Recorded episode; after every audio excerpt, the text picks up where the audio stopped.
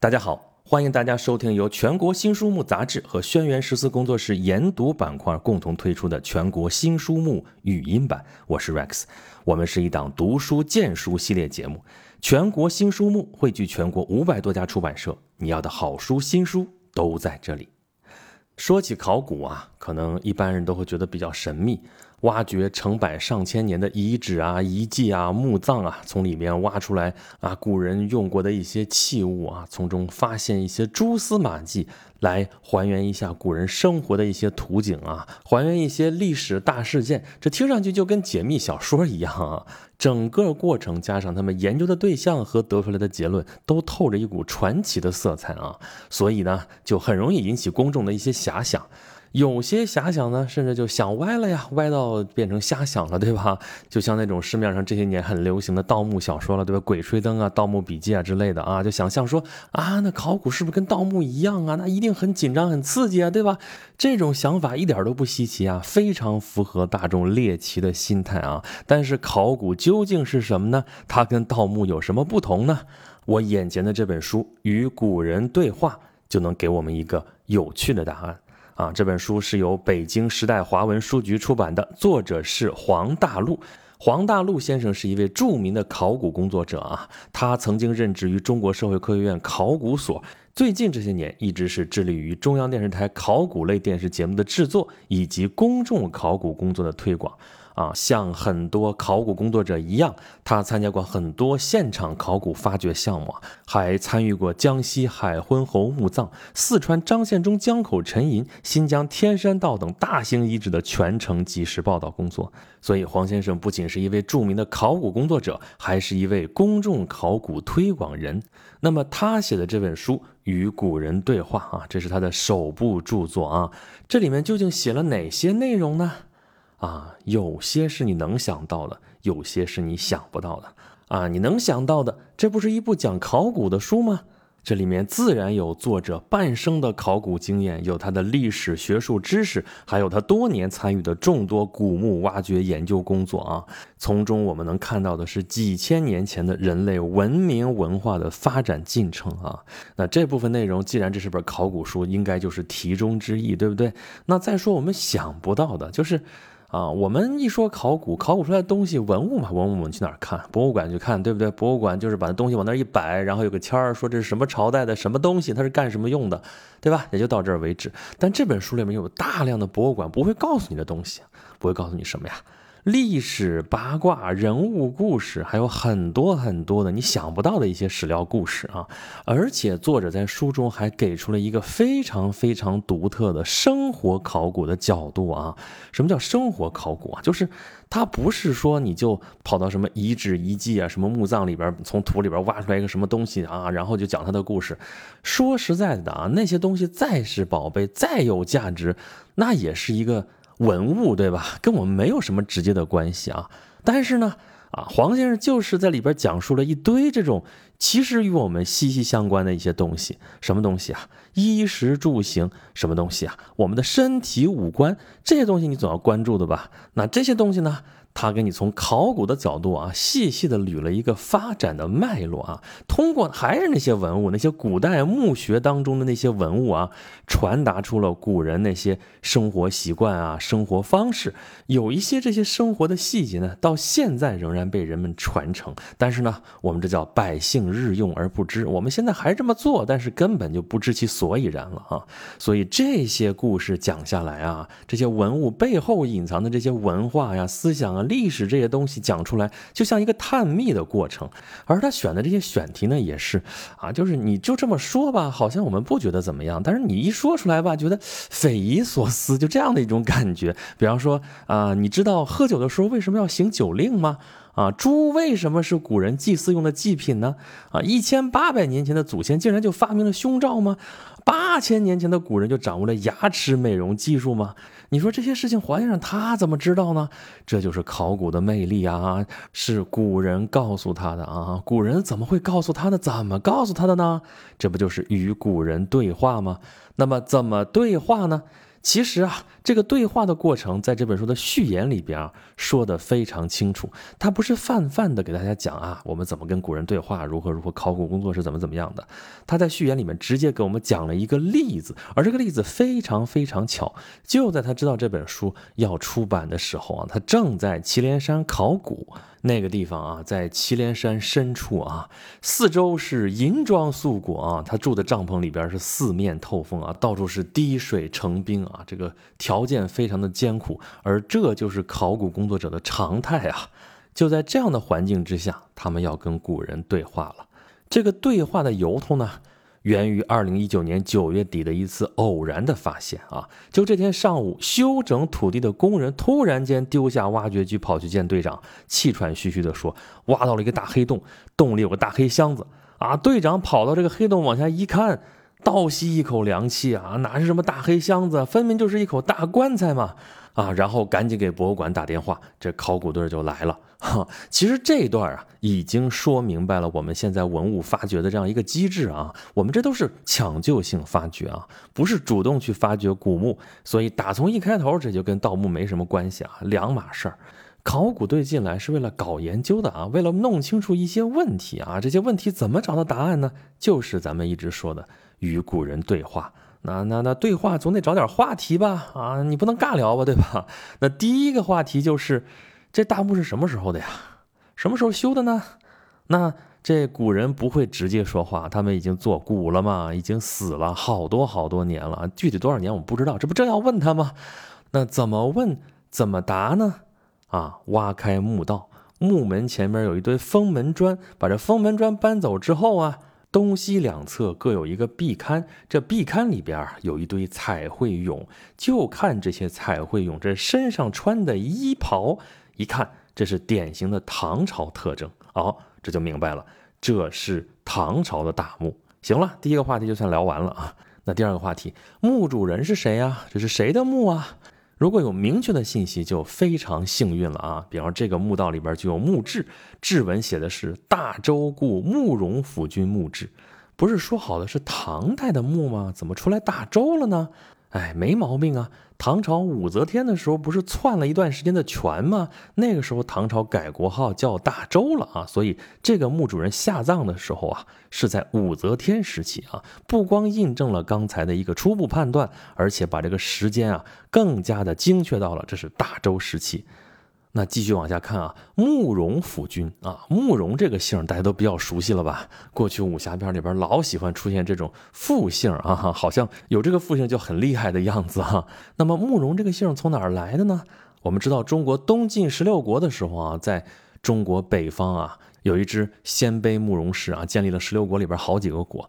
但是呢，结合这个大墓的这个发掘地点啊，在祁连山里边啊，那在武周这个时期，在这片活跃的，应该是曾经印马甘青的吐谷浑王族的汉姓。所以到这儿啊，这古人又告诉我们了啊，这个墓主人应该是吐谷浑的王族，但具体是谁呢？接着往下看呢，答案其实就写在下面一层，但是呢，考古当场却没有办法打开，不是说打不开啊，是因为这两层中间夹着一层丝绸，如果贸然打开的话，中间这个丝绸可就完了，所以呢，只能是把这个墓志啊。运回到恒温、恒湿、恒定的考古实验室，再进一步开启。也就是说，谜底就在眼前，却只能先停下来。就算你再想知道答案，也不能急功近利。这可能超出了我们很多人的认知啊！说你东西在前面，你还不赶紧去看看里边到底是什么呀？这个好奇害死猫啊，对不对？但是考古学啊，就是严谨的科学啊，就这份小心翼翼的这个劲儿，这肯定不是为了去挖点金银财宝出来哈。当然，最后答案还是揭晓了啊！墓主人是吐谷浑拔秦窦也就是慕容诺和波的第三个儿子，叫慕容智。从这个墓志来看呢，这个慕容智在吐谷浑王朝有很高的地位，但是史料当中却没有他的记载。那么这样的一次发现，跟古人对话之后，考古队又填补了吐谷浑王族谱系里边的一个缺憾。这就是古人告诉我们的，这就是考古的成果呀。那么跟古人对话还有第三个话题，就是这些随葬品里边透露了怎样的文化信息呢？比如说。丝绸啊，从棺盖到尸身啊，这个丝绸盖了一层又一层。但是当时在祁连山这一带啊，在甘肃青海这一带，当地并没有丝织业啊，所以这个丝绸只能是来自内地。那么从内地把丝绸运过来，就要经过丝绸之路。我们知道唐朝后期啊，因为战乱，这个丝绸之路有所断绝。但是这个考古发现告诉我们，至少在五周时期啊，这个丝绸之路还是通畅的。还有一些其他的发现啊，比如说。从铠甲和马鞍的这个做工上面，我们可以断定墓主人是一个位高权重的武将。从墓室的漆盘里边发现的一个雕像啊，我们能够看出来，当时甘青一带的游牧民族崇拜的神，居然是我们中原信奉的玄武之神，就是龟蛇缠绕的那个形象。再比如说，在墓室里边发现了胡床，其实就是我们现在说的马扎，这是迄今发现最早的马扎的实物了啊，所以很有意思啊。跟古人对话，我们能够获得的是远远超出我们想象的一些知识、一些信息。那么好，这说了半天都是考古队啊，都是他们做、他们挖，我们看。我们要看，不还是得到博物馆里边去看这些东西吗？那么对于我们普通人来说，我们没有机会接触这些古墓啊、古遗址啊，我们怎么跟古人对话呢？这就是这本书有意思的地方了啊！作者在书里面啊，给我们提供了一个角度，就是咱们前面说过的生活考古。你说在生活里面怎么考古啊？我这家可能也就几十年，你挖吧，挖出来几十年前放的一本书就不容易，这算考古吗？当然了，作者说的不是这个意思啊，说的就是我们的衣食住行，我们身体五官，我们的一些习俗，这些东西啊，都是经过了多少代的传承，里面其实包含了非常丰富的文化密码。那这些谜题我们该怎么解开呢？啊，就是跟古人对话呀。对话的话题是什么呢？就是这本书里边内容啊，我们翻开目录，你去看吧。一共三章，第一章讲的都是我们的身体五官，比如说耳朵呀、鼻子呀、牙齿呀、头。后面呢，你很多很私密的地方，他也会写到，比如说臀部，比如说古人怎么上厕所啊，比如说一千八百多年前的这个胸罩是怎么回事啊，比如说古人的生殖崇拜啊，这些内容啊，这不都是围绕着我们身体做文章吗？那么第二章就是围绕着我们的生活做文章了啊，讲的都是一些文化现象，比如说。盐，比如说喝酒的时候为什么行酒令啊？比如说咱们老说饕餮啊，这个老饕怎么样？就是美食家、好吃的人，为什么饕餮就盛宴了呢？这两之间有什么关系吗？对吧？再比如说古代的战车是怎么回事啊？那个房子上面那个瓦当怎么回事？规矩和方圆是怎么回事？中国人为什么那么喜欢红色呢？中国人为什么要敬月亮呢？对吧？我们中国人为什么要自称炎黄子孙？我们过年的时候贴门神，门神防的是谁呢？等等等等吧。那第三章就更有意思了，讲了一堆小动物，哈哈，比方说我们老说鹿死谁手啊？中原逐鹿，为什么非得是鹿呢？哈，你争天下为什么那么在意谁把这个鹿给杀死了呢？对不对？然后中国人为什么离不开鸡呢？那狗那么忠诚，为什么不落好呢？那猪为什么就是神坛上面这个主角？我们每次祭祀的时候要吃冷猪肉呢？对不对？还有一些问题问的很刁钻啊，龙是公的还是母的呢？凤这是母的还是公的呢？啊，牛牛怎么就牛起来了呢？啊，为什么一说人很厉害，怎么着就是很牛呢？对不对？最后有一个不是动物的，就是鬼，鬼长什么样啊？这种问题我是不知道答案啊，但是黄先生知道答案。他为什么能知道呢？因为古人告诉他的啊，这就是与古人对话的结果喽。所以呢。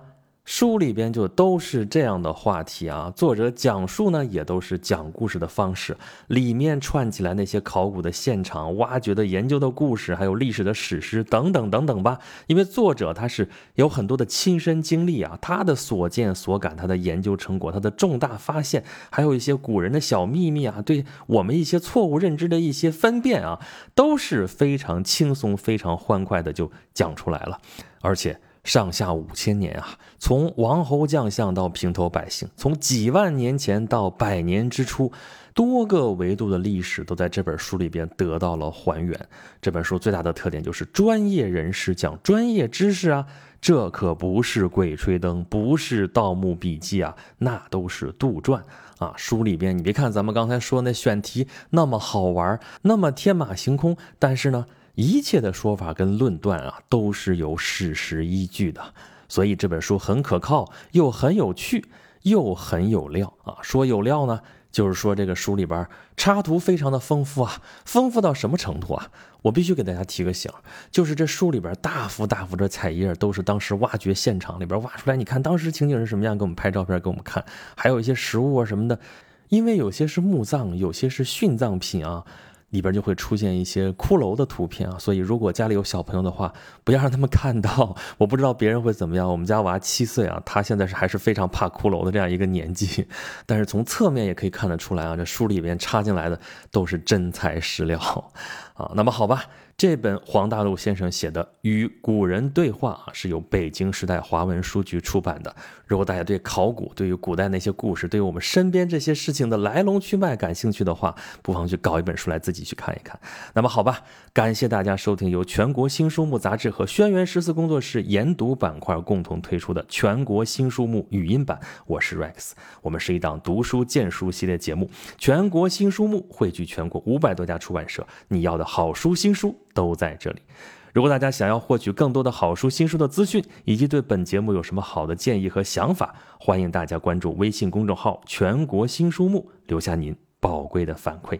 这一期节目就是这样，下一期又该推荐什么好书了呢？咱们下期再见。